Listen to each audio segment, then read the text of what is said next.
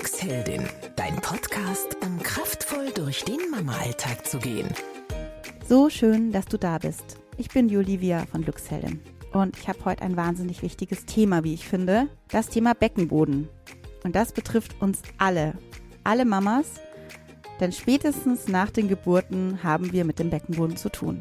Ich konnte Hanna von Pelvina gewinnen, uns im Podcast Rede und Antwort zu stehen. Denn ihr habt uns ganz viele Fragen auf Instagram gestellt, die Hanna alle beantwortet. In den Fragen geht es zum Beispiel um Probleme, die Frauen nach den Geburten in Zusammenhang mit dem Beckenboden haben. Es geht darum, was ich denn falsch machen kann bei den Beckenbodenübungen und was ich überhaupt machen kann, um meinen Beckenboden zu stärken. Wie schaffe ich es, die Übungen in den Alltag zu bringen? Und gibt es absolute Don'ts die meinem Beckenboden total schaden. Freut euch auf das Interview, denn am Ende erwartet euch nochmal etwas ganz Besonderes. Hanna hat ein Gewinnspiel für euch mitgebracht, denn Pelvina verlost unter unseren Glücksheldinnen-Hörerinnen drei coole Pelvina-T-Shirts. Mehr dazu erfahrt ihr ganz am Ende von unserem Interview. Ich wünsche dir jetzt ganz viel Spaß beim Hören. So schön, dass du heute da bist. Ich freue mich auch. Es ist ein Thema, auf das ich wirklich schon so lange warte, dass wir mal ähm, wirklich eine Spezialistin interviewen, weil mich das Thema Beckenboden auch natürlich schon als Mutter von drei Kindern ja lange so begleitet. Ja, und bevor wir so inhaltlich starten, wir haben ja auch ein paar Fragen aus unserer Community gesammelt. Ähm, magst du mal, magst du dich mal vorstellen? Ja klar, also ich bin die Hanna Hartmann, ich bin Sportwissenschaftlerin und Ernährungscoach, ähm, bin selbstständig tätig, bin auch zertifizierte Beckenbodentrainerin und dazu Mama von drei Kindern. Und äh, ja, dadurch spreche ich sowohl aus, äh, sage ich mal, beruflicher Erfahrung und Qualifikation als aber auch aus der Perspektive der Mama mit meinen eigenen Erfahrungen. Mhm, voll spannend. Und sag mal, als Sportwissenschaftlerin ist ja nicht so naheliegend, oder dass man sich dem Thema Beckenboden widmet. Wie kam das denn dazu bei dir?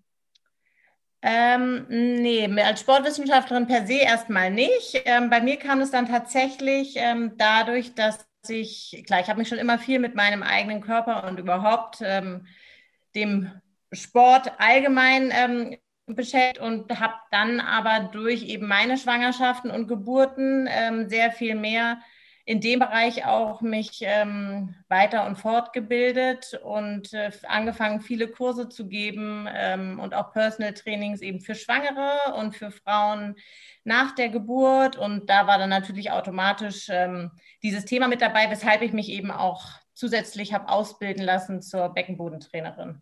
Mhm. Voll spannend. Und du bist ja auch tätig für Pelvina. Ja, du, genau. Wie bist du da hingekommen? Ja, das war ein ganz schöner Zufall eigentlich. Ähm, die liebe Katrin von Pelvina hat mich kontaktiert, weil ich eben ähm, diese Doppelqualifikation habe, Sportwissenschaftlerin und Beckenbodentrainerin. Das heißt, ich kann dadurch ähm, diese prä offiziellen Präventionskurse geben die eben mit den Krankenkassen abgerechnet werden können, also wo man sich diesen Zuschuss mhm. von der Krankenkasse holen kann. Und das war für oder ist ja für Pelvina sehr wichtig, weil Pelvina als digitaler Kurs, also mit der App, ja ähm, Krankenkassen zertifiziert ist. Ja. Und da hat mich die Katrin gefragt, ob ich nicht Lust hätte, als Kursleiterin äh, tätig zu sein. Und da es eben dieses Thema für mich Herzensangelegenheit geworden ist mit den Jahren, war ich da sofort Feuer und Flamme, finde auch diese Lösung eben, dass es äh, eine Online-Geschichte nach freier Zeiteinteilung ist, super, dass ich sofort gesagt habe, ja klar, da bin ich dabei. Cool. Ja, wir reden am Ende noch mal kurz drüber und ihr habt, du hast ja auch ein Gewinnspiel mitgebracht, aber dazu später noch. Jetzt mal bevor wir starten mit den Fragen, warum unterhalten wir uns heute über den Beckenboden? Warum ist das Thema wichtig? Ja, ich sage immer, dass der Beckenboden leider nach wie vor viel zu wenig Beachtung ähm, geschenkt bekommt, ähm, weil ja zu wenige Frauen oder allgemein Menschen wissen überhaupt irgendwas vom Beckenboden und ähm, diese Muskulatur liegt leider im Körper, Körperinneren und wird eben nicht gesehen. Und das ist, glaube ich, so das ähm, Problem, dass wir uns ja immer um alle Körperteile kümmern, die man sieht, die man mhm. straffen möchte, wo man möchte, dass es irgendwie einen Muskelzuwachs gibt oder sich die Beschaffenheit verändert. Und der arme Beckenboden liegt im Körperinneren und wird nicht gesehen. Und wir merken ihn eigentlich erst dann, wenn es Probleme gibt. Und dann denken wir, hups, da ist was und wir sollten uns doch irgendwie, ähm, oder was könnten wir tun? Wir müssten äh, uns kümmern. Und ähm, deswegen finde ich das ganz, ganz wichtig, dass eben darüber gesprochen wird und ja, zusätzliche Aufklärungsarbeit geleistet wird, weil es ist auch ähm, ein Muskel oder ein Körperteil, worüber sich nach wie vor ähm, niemand gerne unterhält und was mhm. eher totgeschwiegen wird und ähm, ja, sich in dieser Tabuzone befindet, in der ähm, sich der Beckenboden nicht befinden sollte. Es ist ganz, ganz wichtig, dass darüber gesprochen wird. Deswegen ja. freue ich mich so, dass ihr das auch zum Thema macht. Ja, auf jeden Fall, weil es gibt ja auch diverse Probleme und Themen, die man vielleicht vermeiden kann, ja? Definitiv, ja. Okay, aber dazu kommen wir jetzt gleich einfach mal. Ähm, ich frage, ich äh, fange einfach mal an mit der ersten Frage. Und zwar hängt es mit dem Beckenboden zusammen, dass ich seit der Geburt vor drei Jahren sehr viel häufiger Harndrang habe als früher?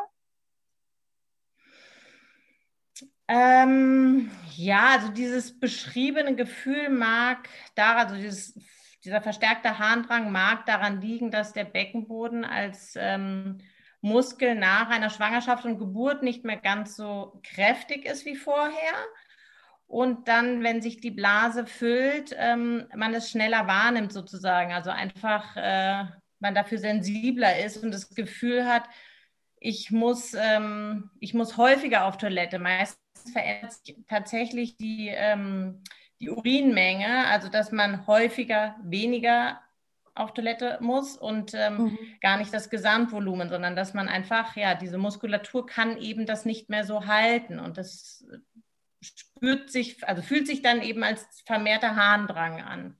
Mhm. Wo man früher vielleicht äh, ja, locker ein, zwei Liter trinken konnte, ähm, sind es dann halt nur noch ein, zwei Tassen. Mhm. Und diese äh, Mama, die die Frage stellt, die hat ja Kinder geboren mhm. ähm, oder ein Kind geboren.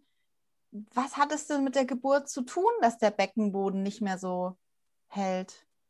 Ja, das äh, Thema ist einfach das, dass durch die Schwangerschaft, also muss ich vorstellen, ähm, das Baby wächst und es drückt ja sozusagen permanent von oben, also aus dem Bauchraum raus nach ähm, unten dieses Gewicht ähm, des Babys, der Plazenta, all dem, was sozusagen ja so ein Schwangerschaftsbauch ausmacht, über einen langen Zeitraum. Also eine Schwangerschaft dauert ja neun Monate und ähm, das Ganze wird ja praktisch äh, vom Beckenboden, also der Beckenboden hat ja auch den schönen Namen als Boden, er schließt ja ab und es lastet die ganze Zeit dieses Gewicht auf dem Beckenboden.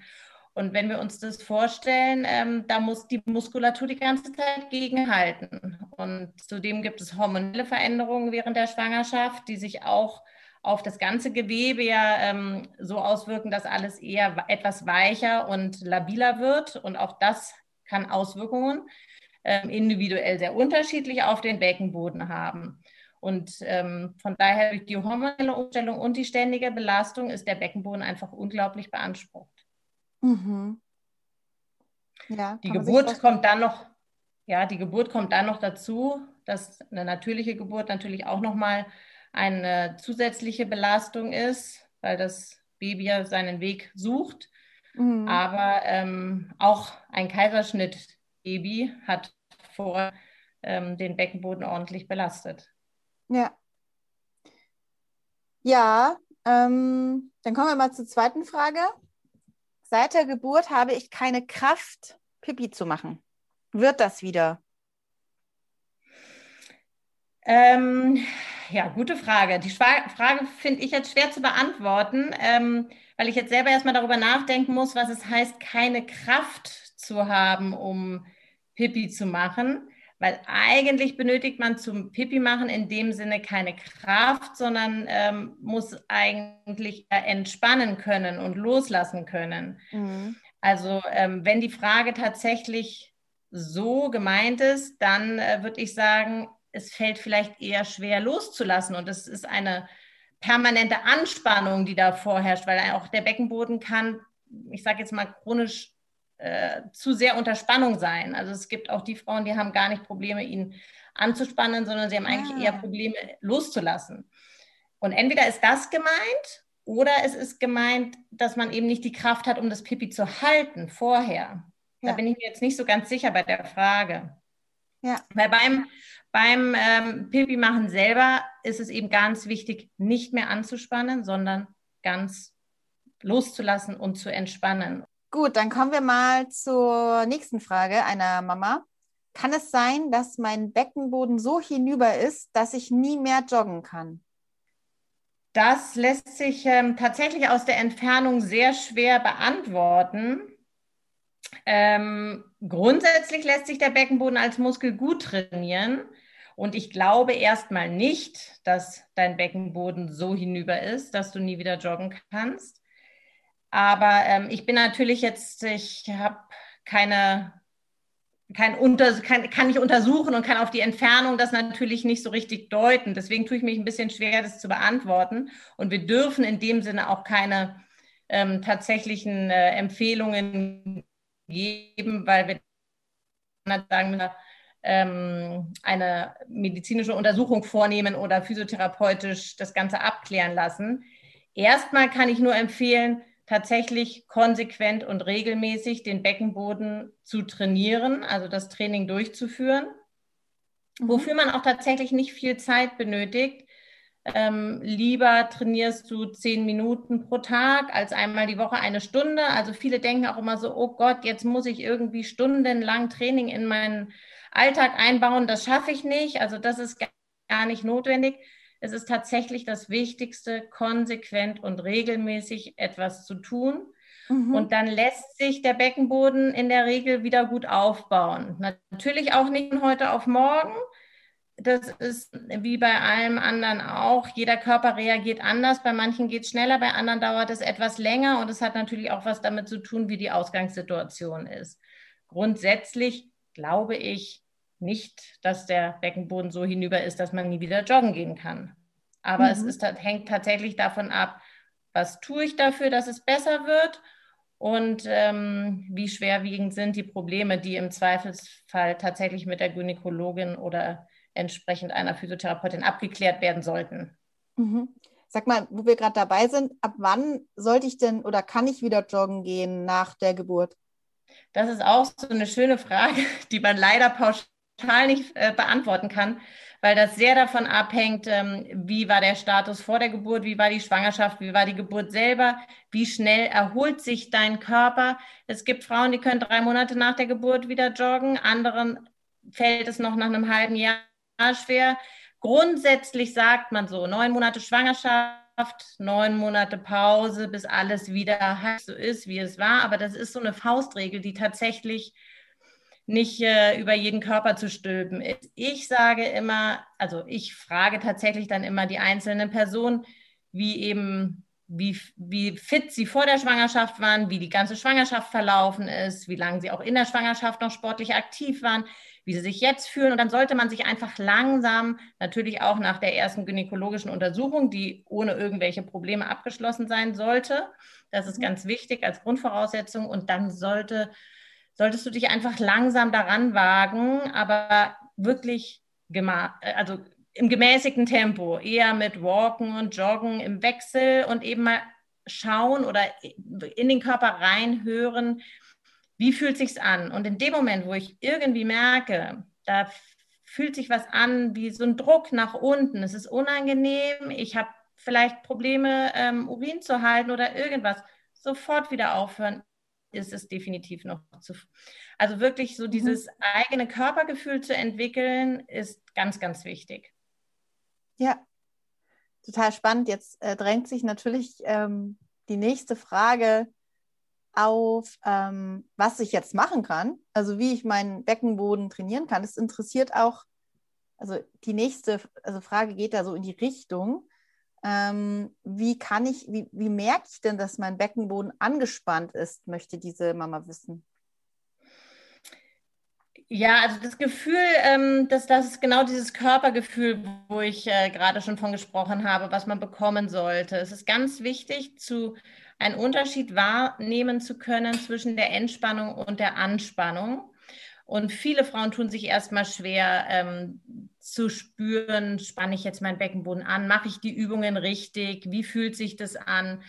Und man kann da ähm, verschiedene, äh, ja, so, sag ich sag mal, so visuelle Bilder mit auf den Weg geben, ähm, was man sich einfach vorstellen kann. Gerade wenn man diese leichten Wahrnehmungsübungen macht, so dieses beim Entspannen stellt man sich so diese Seerose vor, die die Blüten ausfaltet, also wirklich so in voller Blüte sich befindet. Und wenn man den Beckenboden anspannt, dann ziehen sich diese schönen Blüten ganz fest zusammen zu so einer kleinen Knolle. Also man hat so das Gefühl, man macht eben was fest oder man zieht so den Beckenboden nach innen, oben, nach oben, also hoch und ähm, als wäre er an so einem Marionettenfaden aufgehängt, der oben am Kopf ist und da zieht jemand so dran. So, das ist so die Bewegung, ähm, dass man sich das einfach ja, bildlich vorstellen kann. Oder auch dieses, gut, jeder kennt es eben, man muss auf Toilette, kann aber noch nicht, weil es, die Toilette ist noch fünf Minuten entfernt, dieses Pipi anhalten, einfach verschließen. Wir müssen irgendwie diese Vorstellung Aha. haben, wir verschließen unsere Körperöffnungen nach unten hin. Und umgekehrt genauso dann eben beim Loslassen, beim Entspannen das alles nicht zu tun. Und das hat ganz viel mit der Atmung auch zu tun. Also deswegen mhm. ist auch die Atmung ein ganz wichtiges Thema, wenn es ums Beckenbodentraining geht, weil wir die Anspannung immer unbedingt bei der Ausatmung ähm, vollziehen sollten und bei der Einatmung die Entspannung.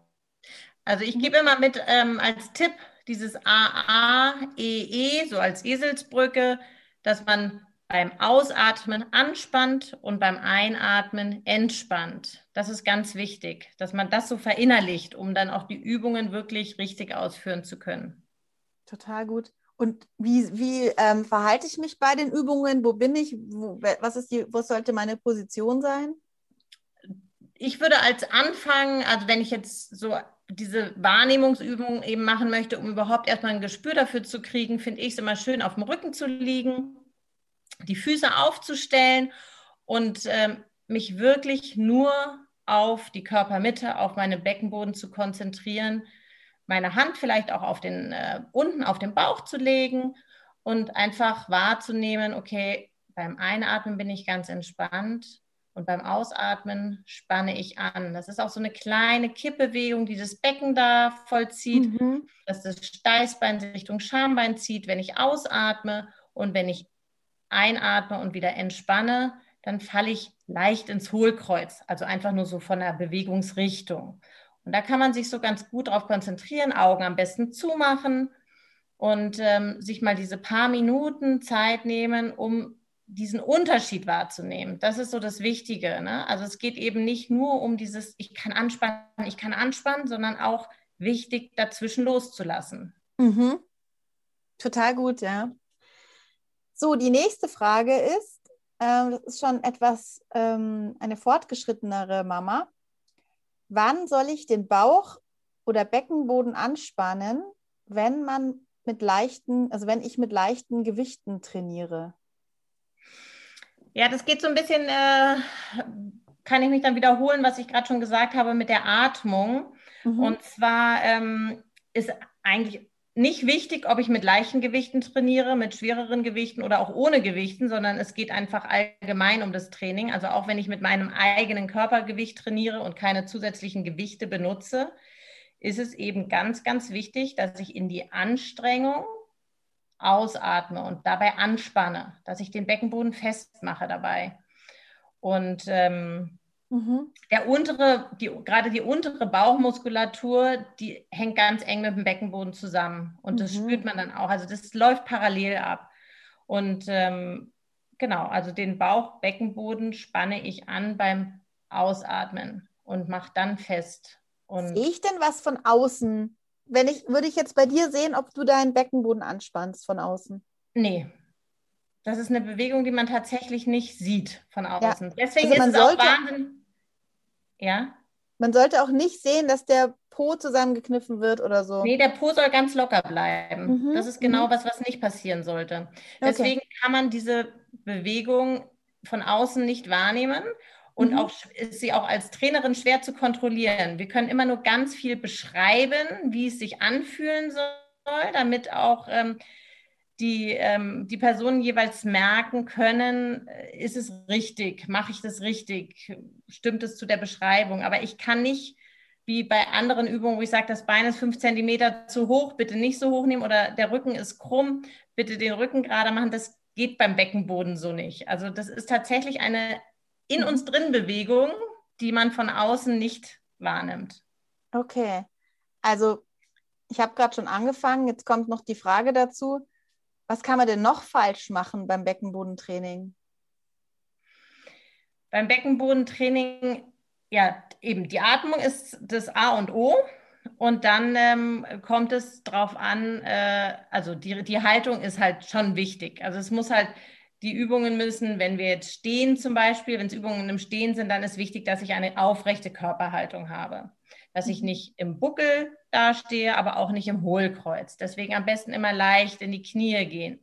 Also je nachdem, welche Übungen es sind, ob die im Liegen, im Sitzen, im Stehen stattfinden, ist die Körperhaltung wichtig, dass der Beckenboden grundsätzlich nicht zusätzlich ähm, angespannt werden muss oder belastet wird. Mhm. Also die Körperhaltung ist äh, damit das Wichtigste neben der Atmung. Und jetzt noch mal eine Frage, die mir gerade kommt. Ich habe vorhin so ganz schwere Pakete in den Keller getragen. Sollst du nicht. Soll ich gar nicht machen, oder wie? Nein, schweres Heben ist natürlich, ähm, stellt eine starke Belastung. Natürlich heben wir ständig irgendwo was Schweres. Aber das ist gerade was, was zum Beispiel für Mamas nach der Geburt ganz wichtig ist, mhm. ähm, möglichst wenig schwer zu heben. Ist natürlich ein Dilemma, weil es fängt schon an mit dem Maxi-Cosi ähm, plus Kind drin, ist einfach auch schon eigentlich zu schwer. Aber was sollen wir tun? Wir müssen es ja irgendwie heben. Manche Dinge lassen sich nicht umgehen, aber wenn wir schwer heben, also wenn du darauf angewiesen bist, irgendwas zu heben, dann unbedingt den Rücken dabei gerade machen, in die Knie gehen und auch hier wieder beim, in dem Moment, wo ich hebe, unbedingt den Beckenboden festmachen, bewusst anspannen. Ja. Das ist tatsächlich okay. was, was jetzt auch nicht nur dieses gerade heben, also Rücken gerade in die Knie gehen, körpernah den Gegenstand nehmen. Das ist so eine Grundregel, die gilt ja für jeder Mann, jeder Frau, ähm, weil das ist auch rückenschonend. Also es hat nicht nur ja. was mit Beckenboden zu tun, sondern es ist allgemein ähm, ja auch präventiv, was unseren Rücken angeht. Ja, also ich bin da total auf deiner Seite. Ich hatte ja, das habe ich noch nie erzählt öffentlich, nach meiner zweiten Geburt so ein Prolaps, ein Vorfall. Also da ja. ähm, hat mein Beckenboden nicht mehr mitgemacht. Ich hatte einfach eine super schöne Hausgeburt, habe mich mega fit gefühlt.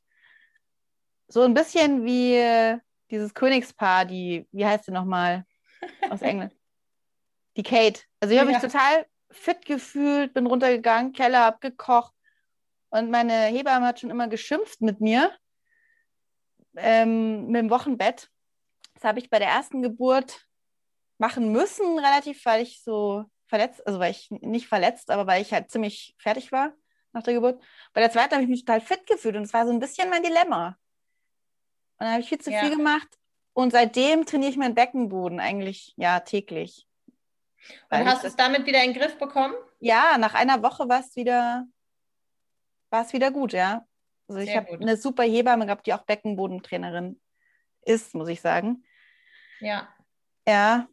Aber ich kann wirklich dafür total plädieren und ich sage auch ganz ehrlich, Mädels, schleppt nicht den Maxi-Cosi in den ersten Wochen rum. Lasst es. Ich habe den immer, ich habe immer mein Kind rausgenommen. Ich habe den, glaube ich, einmal in drei Schwangerschaften, äh, in drei, nach drei Geburten rausgenommen. Ja. Der, ja, ich weiß nicht, ich weiß, manchmal ist es schwierig, aber ich finde es immer ganz schrecklich, wenn, wenn ich frisch entbundene Mütter sehe mit ihrem Maxi-Cosi in der Hand. Also, der tut mir, also da, denke ich gleich, spanne ich gleich meinen Beckenboden an. Sie mit. Ja, ja, das ist wirklich äh, super, super, super wichtig. Ja. Was gibt es denn noch für Übungen, die ich in den Alltag integrieren kann? Ja, ich sage immer, das Wichtigste ist, ähm, also es ist tatsächlich super effektiv, in Übungen in den Alltag zu integrieren. Und das Wichtigste ist da dann, nicht zu viel zu wollen, also nicht jetzt auf einmal sich zehn verschiedene Übungen rauszusuchen, die man alle am besten ab morgen umsetzen möchte, mhm. sondern wirklich ähm, sich eine Situation zu überlegen, die am besten häufiger vorkommt am Tag und eine Übung mit dieser Situation zu verbinden. Mhm. Klassiker sind so immerhin das Zähneputzen, was zwei bis dreimal vorkommt, oder wenn ich mir einen Kaffee mache, oder wenn ich an der roten Ampel stehe, oder wenn ich was in den Müll schmeiße, oder also so Situationen, die man halt, das ist ja je nachdem, wie der Tagesablauf ist, bei ähm, jeder Frau auch unterschiedlich, mhm. aber die halt bei dir häufiger vorkommen. Und zu sagen, okay, immer wenn diese Situation da ist, dann mache ich eine Übung. Und die Übung kann dann einfach nur sein, ich stehe und ziehe fünfmal mit der Atmung zusammen meinen Beckenboden nach oben. Ich sage mal, das Schöne ist, dass man das ja eben nicht sieht. Also wir machen keinen Hampelmann, ja. wir machen uns auch nicht zum Affen an der roten Ampel. Es sieht kein Mensch, was wir machen. ja. Die rote Ampel ist eigentlich ein schönes Beispiel, weil gerade mit Kindern geht man ja oft raus und auch so sollte ja jeder oft raus. Und selbst wenn es nicht zu Fuß ist, sondern im Auto oder auf dem Fahrrad, wir ja. stehen immer irgendwo mal an einer Ampel und müssen anhalten. Und warum nutzen wir dann nicht diese Zeit, um zwei, drei, vier, fünf, sechs Mal, je nachdem, wie lange die Ampel rot ist, unseren Beckenboden anzuspannen. Mhm. Total schön, ja. Also in, in den Alltag integrieren und das an Situationen oder Momente knüpfen, ja. Die, genau. Dann kommt es irgendwann von selber, kann ich nur bestätigen, ja. Ganz, ähm, ganz schön und wirklich effektiv auch ist ähm, alles, wo man irgendwie ähm, eine Balance halten muss. Mhm. Das heißt, zum Beispiel auf einem Bein. Also ich habe mir angewöhnt, ich putze, wenn ich meine Zähne putze, stehe ich auf einem Bein. Dann stehe ich 10, 15 Sekunden auf dem linken Bein, dann stelle ich mich 10, 15 Sekunden aufs rechte Bein. Aber ich stehe einfach auf einem Bein. Oder auch unter der Dusche kann man das auch schön machen. Einfach zwischendurch mal auf ein Bein stellen. Und Aha. automatisch in dem Moment, wo wir eben das ja ausbalancieren müssen, diesen Einbeinstand, aktivieren wir den Beckenboden. Wir können auch wunderbar die, auf die, über die gleichen Baumstämme balancieren, wie es unsere Kinder tun. Die mhm. trainieren ständig parallel den Beckenboden. Machen wir halt leider nicht mehr, aber ähm, ist tatsächlich ähm, ein gutes Training. Also alles, was mit Balance zu tun hat. Ja, voll cool. Und jetzt schreibt noch eine Mama, ähm, meine Geburt ist schon sieben Jahre her. Kann ich auch jetzt damit anfangen oder ist es schon zu spät? Das ist eine schöne Frage, weil es ist tatsächlich nie zu spät. Es ist auch oft so, dass ähm, zeitverzögert Probleme auftauchen. Das muss nicht immer direkt nach einer Schwangerschaft oder Geburt sein. Das kann auch einfach noch Jahre später sein. Wir kommen alle irgendwann in die ähm, Wechseljahre zum Beispiel. Da gibt es auch noch mal große hormonelle Umstellungen, die sich leider nicht ähm, positiv auf unseren Körper und ähm, die Spannung auch im Beckenboden auswirken. Und ähm, auch da kann es, selbst wenn es vorher keine Probleme gab, auf einmal merken wir, hups, irgendwie fällt es mir schwer, Urin zu halten oder beim Niesen, ähm, beim Husten, beim Lachen verliere ich ein paar Tropfen. Und es ist nie zu spät, mit dem Training anzufangen. Cool. Ähm, das ist das Schöne, dass der Beckenboden eine, ich sage immer, dankbare Muskulatur ist, die sich einfach freut, wenn sie dann angesprochen wird, auch wenn es erst später ist. Und auch da zählt dann am Ende wieder das, ähm, die Regelmäßigkeit, also das Dranbleiben. Ne? Also es ist eben wirklich wertvoller, mehrmals in der Woche kürzere Zeit zu trainieren, als dieses, ich mache jetzt eine Stunde Beckenbodensport. So, das muss nicht sein. Das kann man natürlich mal machen, ähm, wenn man die Zeit hat. Aber man muss aus den Köpfen kriegen, dieses, ach naja, wenn ich jetzt, also so wie beim Joggen, ich würde ja nie zehn Minuten joggen gehen. Entweder gehe ich mindestens eine halbe Stunde joggen ja. oder ich lasse es sein. Und beim Beckenbodentraining kann man aber sagen, hey, ich mache mal fünf Minuten. Fünf Minuten am Morgen, fünf Minuten am Mittag, fünf Minuten am Abend, wäre mega. Ja? Und noch Toll. nicht mal das muss man jeden Tag machen. Also da kann man sich kleinere Einheiten ähm, in den Tag einbauen, was natürlich viel einfacher zu bewältigen ist, als so richtig einen Blocker zu haben, um Sport mach zu machen. Mhm. Und jetzt fällt mir noch gerade ein, du hast gerade gesagt, es ist nie zu spät. Gibt es denn einen Zeitpunkt, wo es zu früh ist? Jetzt von, also wenn ich jetzt von der Geburt nochmal spreche, nach der Geburt? Ja, da sagt man ja auch, das äh, sollte auch eigentlich jede Hebamme ja empfehlen, gerade im Wochenbett, ähm, selbst schon im Krankenhaus, je nachdem, mhm. an wen man da gerät, ähm, bekommt man das ja gesagt, dass man somit eben mit so diesen ersten leichten Atemübungen anfängt ja, und eben so Wahrnehmungsübungen. Ne? Also das kann man schon, ich, so sanfte Beckenbodenübungen kann man schon auch im Wochenbett machen. Alles, was dann ein bisschen sportlicher wird, sollte man natürlich noch nicht tun. Also da gibt es einfach dann so Steigerungen, mhm. die ähm, so direkt nach der Geburt nicht empfohlen werden. Deswegen ist ja auch so dieses mit der Rückbildung sollte man anfangen ja auch, sage ich mal, zwischen acht bis zehn Wochen nach der Geburt, je nachdem, wie die Geburt verlaufen ist und nicht früher. Und ähm, auch da zahlen ja die ähm, Krankenkassen Rückbildungskurs, ich glaube, die ersten, innerhalb der ersten sechs Monate oder so. Ne? Also es ist ja nicht, man muss ja nicht unbedingt nach zwei Monaten mit dem Rückbildungskurs begonnen haben. Man kann den auch nach vier Monaten beginnen. Man sollte trotzdem natürlich vorher schon gewisse Dinge beachten und selber schon ein bisschen was machen. Mhm. Und das ist auch das, man sollte halt irgendwie versuchen, konsequent dabei zu bleiben und zwar nicht nur für eine gewisse ähm, Dauer von einem Kurs, also über acht Wochen jetzt zum Beispiel, sondern ähm, wirklich, es sollte uns unser Leben lang begleiten, idealerweise. Mhm. Weil dann wird das Training auch zu einem präventiven Training, das gar nicht weiter irgendwas noch auftritt oder schlimmer wird oder wir Beschwerden bekommen. Aber das ist eigentlich wie auch bei allen anderen Dingen, wenn wir nicht irgendwann Rückenschmerzen haben wollen, sollten wir auch immer unsere Rücken- und Bauchmuskulatur trainieren. Ja, ja, ich kann es gut jetzt nachvollziehen. Ich meine, wenn ich das nicht gehabt hätte damals, ähm, diesen Vorfall, ähm, dass praktisch meine, ich will es jetzt gar nicht so plastisch sagen, wobei vielleicht sollte ich es, weil viele Mamas dann vielleicht auch mitmachen würden. Ähm, also wenn ich das nicht gehabt hätte, dass ich da wirklich gemerkt habe, hey, ähm, mein Muttermund senkt sich krass ab, scheiße, ich habe das überhaupt nicht mehr unter Kontrolle. Also, das war so ein Schreckmoment. Das hat mir so eingebläut, ich muss mich darum kümmern. Und ich dachte ja immer, ich bin total sportlich, ich bin immer in den Bergen, ich mache, aber das hat damit halt nicht viel zu tun, ja, habe ich dann gemerkt. Ja, genau. Und ich kann es nur so, wenn ich habe wirklich da einen Leidensmoment gehabt und jetzt ist es mir für den Rest des Lebens klar, ja. Ich hoffe aber nicht, dass es bei anderen Mamas so kommen muss, ja. Darum finde ich so gut, dass wir darüber sprechen. Ja, und man kann ja auch so ein Beckenbodentraining wunderbar kombinieren mit Bauch, Rücken, also dieses ganze stabile Mitte, Core-Training. Jeder ja. Leistungssportler spricht vom Core-Training. Also wir tun damit ja unserem ganzen Körper was Gutes. Also ja. wenn wir, wenn der Beckenboden eben schon etwas kräftiger ist, nicht mehr so ganz frisch nach der Geburt, sondern wir wieder eine gewisse Stabilität haben, dann ist das einfach ein wunderbares Training kombiniert für ja. den ganzen Rumpfbereich. Also Bauch, Rücken, Beckenboden, das ist eine Einheit. Wir haben dadurch eine aufrechtere Körperhaltung. Wir fühlen uns ja auch besser. Also das Total. ist tatsächlich mega ja. wertvoll für unser, ja, nicht nur für unseren Alltag, sondern für unser Leben.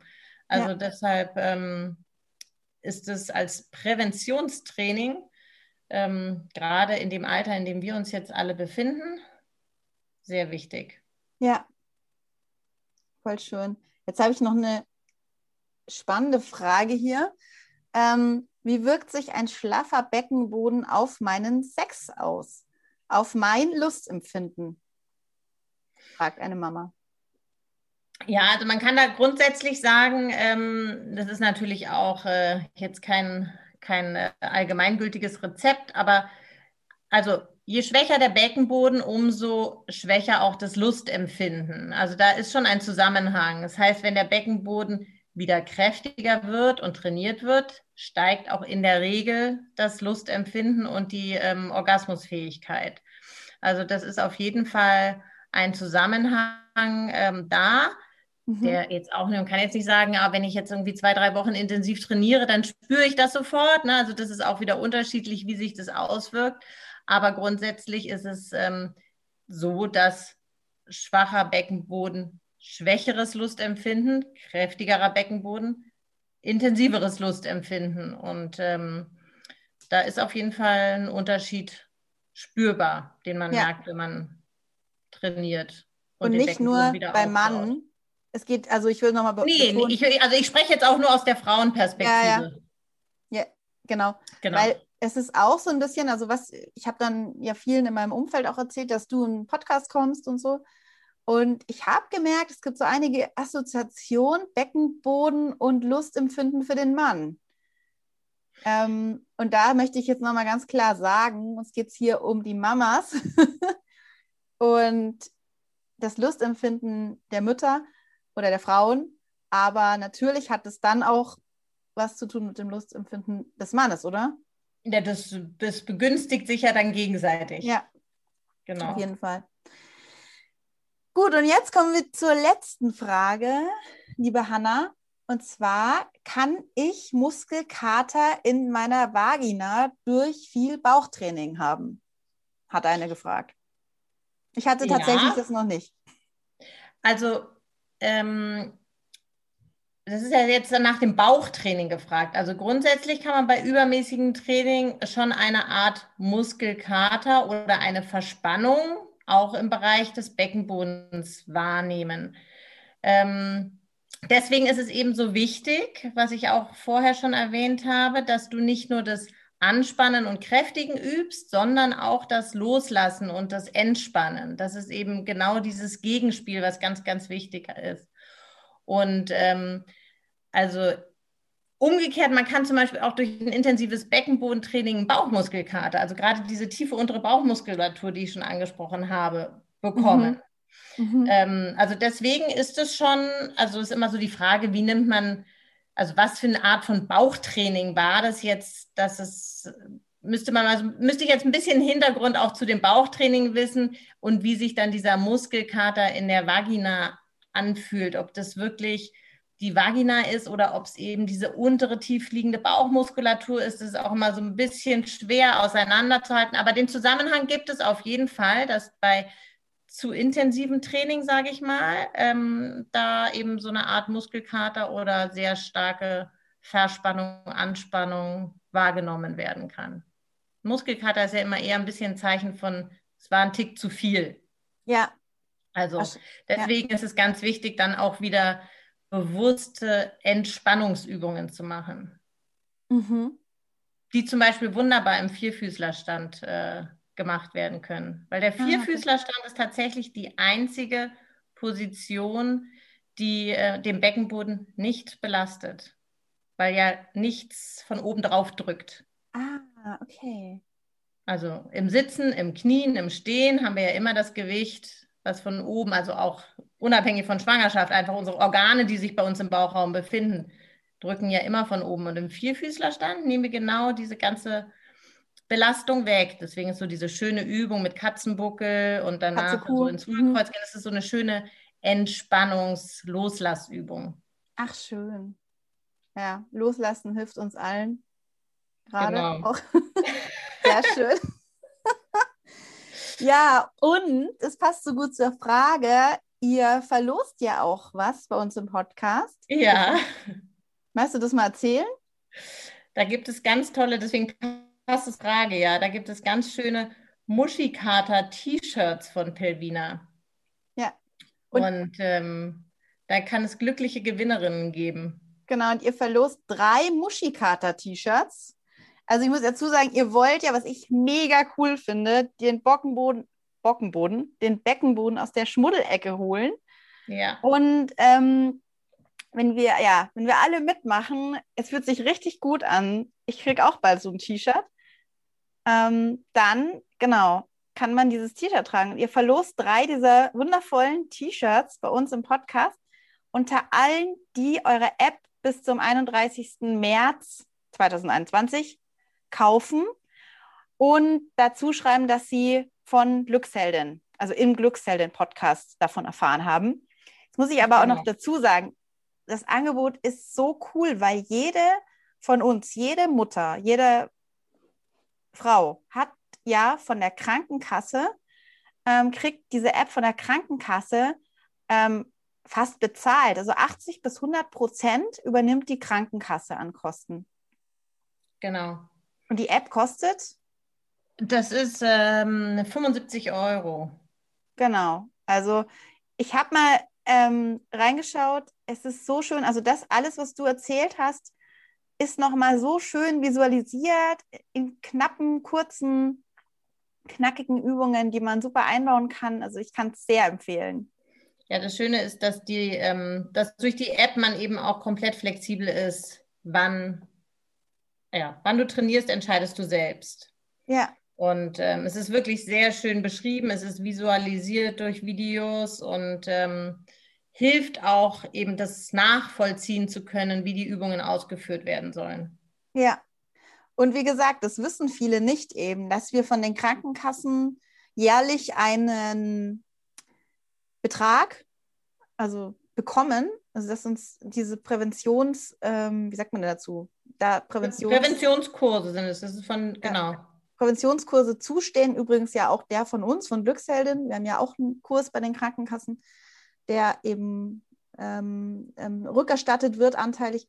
Und das ist so ein schönes Angebot, das, glaube ich, die meisten noch nicht nutzen, ja.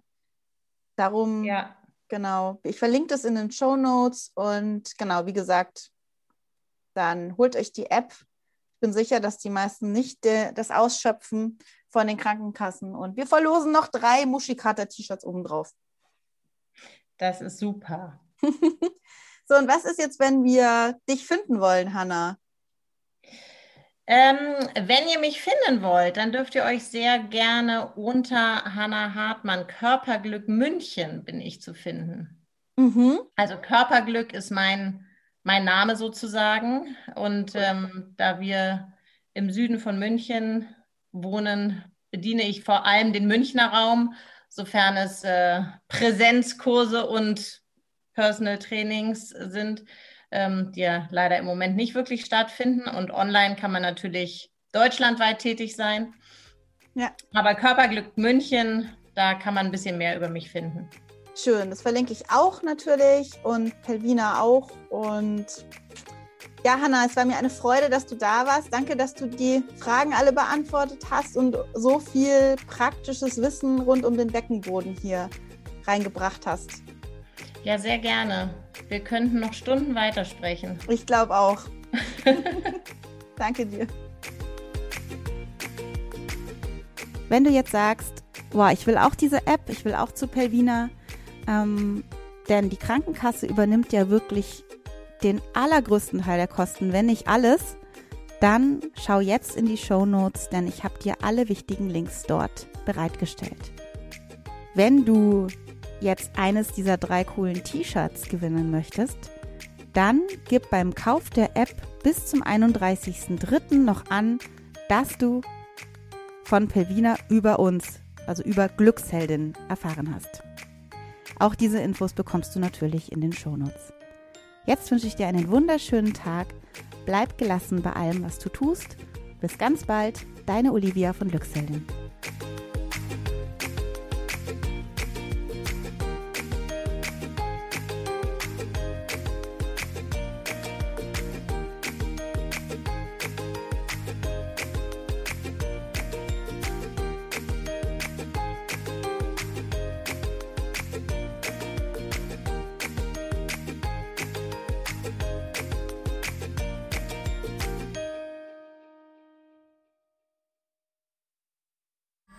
Alle Podcasts jetzt auf podyou.de, deine neue Podcast-Plattform. Podyou.